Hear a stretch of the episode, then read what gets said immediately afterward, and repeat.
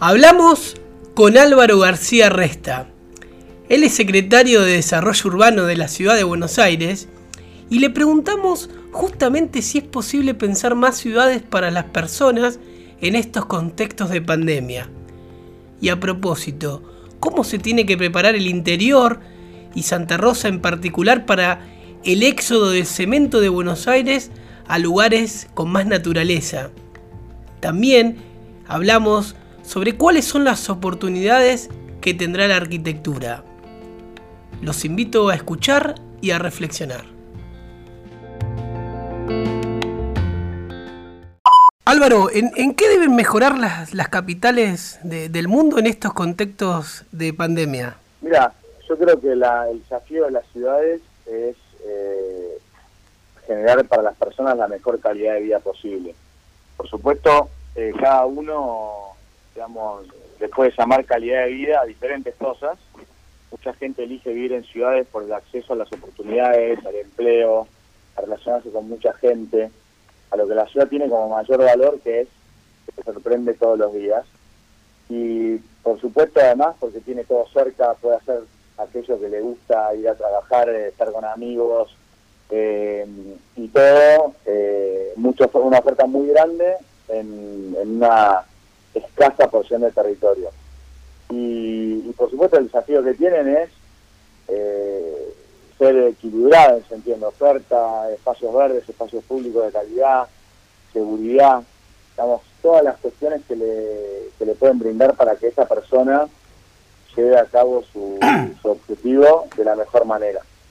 Bien, ¿y cómo, cómo se tendrá que preparar el interior eh, para ese éxodo que ya existe del cemento, cómo está migrando la gente al campo, por ejemplo, a otras ciudades?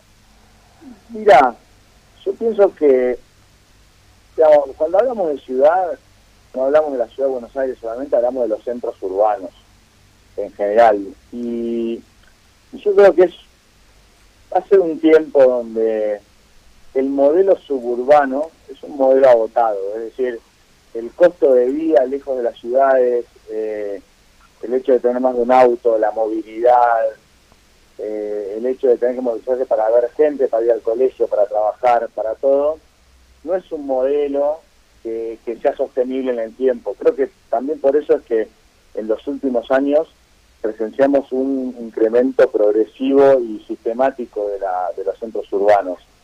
Creo que la pandemia le puso un, freno, una disminución en la velocidad a ese crecimiento, pero en mi opinión no creo que la tendencia vaya a cambiar demasiado. Probablemente, como digo, se desacelere la tendencia y tendrá su tiempo hasta volver a tomar este hasta volver a tomar el ritmo que tenía, pero pero me parece que así como la revolución industrial propuso a la ciudad como, como lugar eh, productivo. Me parece que la pandemia vino como un llamado de atención, pero creo que la vida moderna es esencialmente urbana. Bien, y vos que trabajás en la ciudad de Buenos Aires hace mucho tiempo, ¿cuáles son esas estrategias urbanas que ya están trabajando, que ya están diseñando? ¿Cuáles son esos puntos que hoy en día, los, no sé, los tres puntos más importantes que no pueden faltar a la hora de diseñar y de pensar una ciudad? Mira, la ciudad de Buenos Aires creo que digamos, estaba como preparada para una cuestión así, ¿no? Es decir, eh, los últimos años han trabajado mucho para poner, eh, tener, por ejemplo, la red de ciclovías protegidas que tenemos, el sistema público de bicicletas que tenemos, la conectividad de los alumnos y alumnas de las escuelas públicas. Es decir, toda esta cuestión nos encontró muy preparados para para una situación como esta. Creo que también una situación como esta es producto de un mundo interconectado, porque por supuesto con la cantidad de vuelos diarios que tenemos de origen-destino, también con la conectividad a nivel de información, creo que lo más probable es que no es cómo salimos de esta, sino cuando viene la próxima. y creo que la ciudad en ese sentido se estuvo preparando durante muchos años para ser una ciudad con movilidad más sana y limpia, con espacios públicos más seguros y atractivos, con mejor oferta eh, educativa pública. Entonces, no es casualidad, algunos lo llaman opulencia, pero en realidad no es casualidad que hoy la ciudad de Buenos Aires esté liderando la reapertura, ¿no? Siendo el distrito más denso, eh, contraintuitivamente, eh, es quien más rápido está abriendo eh, la vuelta a la normalidad, manteniendo, por supuesto, eh, la tasa de, o la curva, la famosa curva y la tasa de contagios. Entonces, no es una cuestión, y acabo directamente a responder la pregunta, no es una cuestión cuantitativa el desafío, es una cuestión cualitativa. Y creo que en la calidad va a estar la clave de cómo vamos a vivir entre nosotros. Si uno vive mal en un campo, ah, el virus lo va a alcanzar, como está pasando en muchos lugares del país. Y si uno vive, vive bien en una ciudad, eh, el virus probablemente no lo alcance. Entonces, creo, realmente creo, que empieza a verse que no es una cuestión de densidad, ¿no? que la vida moderna, digamos, nos encuentra, y por supuesto la población urbana mundial crece, la población mundial crece, y que los desafíos están en lo cualitativo y no en lo cuantitativo.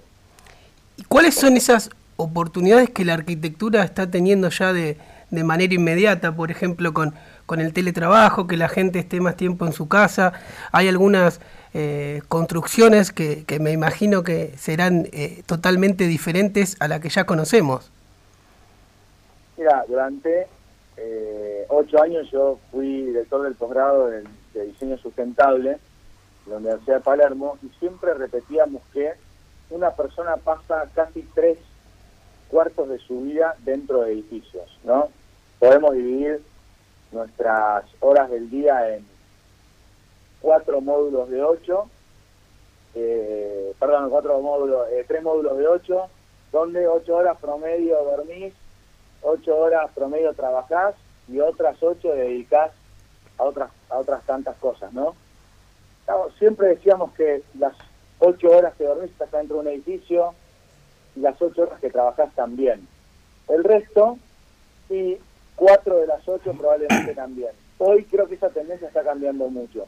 Creo que esto de la vida al aire libre, hasta trabajar, te diría, eh, la idea de poder ir a disfrutar tiempo afuera, porque es la única manera de podemos pasar tiempo con nuestras familias, con otras personas, con amigos, creo que puede ser una tendencia que llegue para quedarse. ¿no? La arquitectura, digamos, es como ponerle el foco a lo no construido en vez de a lo construido. Por supuesto, la arquitectura tiene que considerar que los usos de las personas dentro de los edificios, dentro de los departamentos, dentro de las casas, van a ser más, más variados que solo eh, vivir.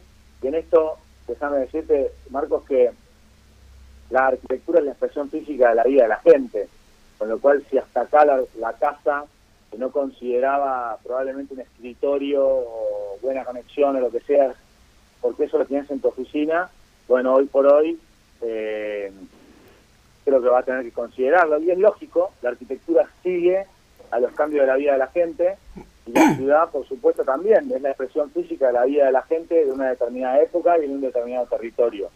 Con lo cual, yo creo que todo lo que estamos viviendo reafirma que lo que más importa es la gente, son las personas, y observar sus cambios de vida es fundamental para poder tomar buenas decisiones tanto a nivel urbano como arquitectónico y son pocas las veces en la historia que nos toca poder ver cambios de vida tan significativos en tan poco tiempo.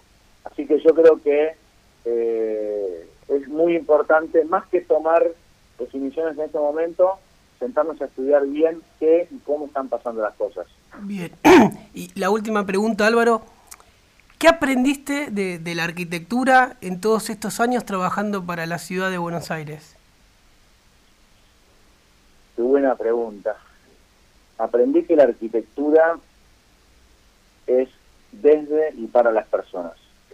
La realidad es que cuando uno como arquitecto sale de la facultad, eh, está más acostumbrado a hacer arquitectura para nosotros mismos los arquitectos, para otros, para que lo valoren otros arquitectos o para reivindicarse con los grandes maestros de la arquitectura, ¿no? Cuando en realidad uno toma conciencia que la arquitectura es una herramienta muy poderosa para mejorar la vida de la gente y que la sola existencia de una, eh, ventana bien orientada al sol hace más feliz a una persona eh, le empieza a dar valor a todo, ¿no? Antes uno se llama la buena, esto es bueno, esto es malo, esto...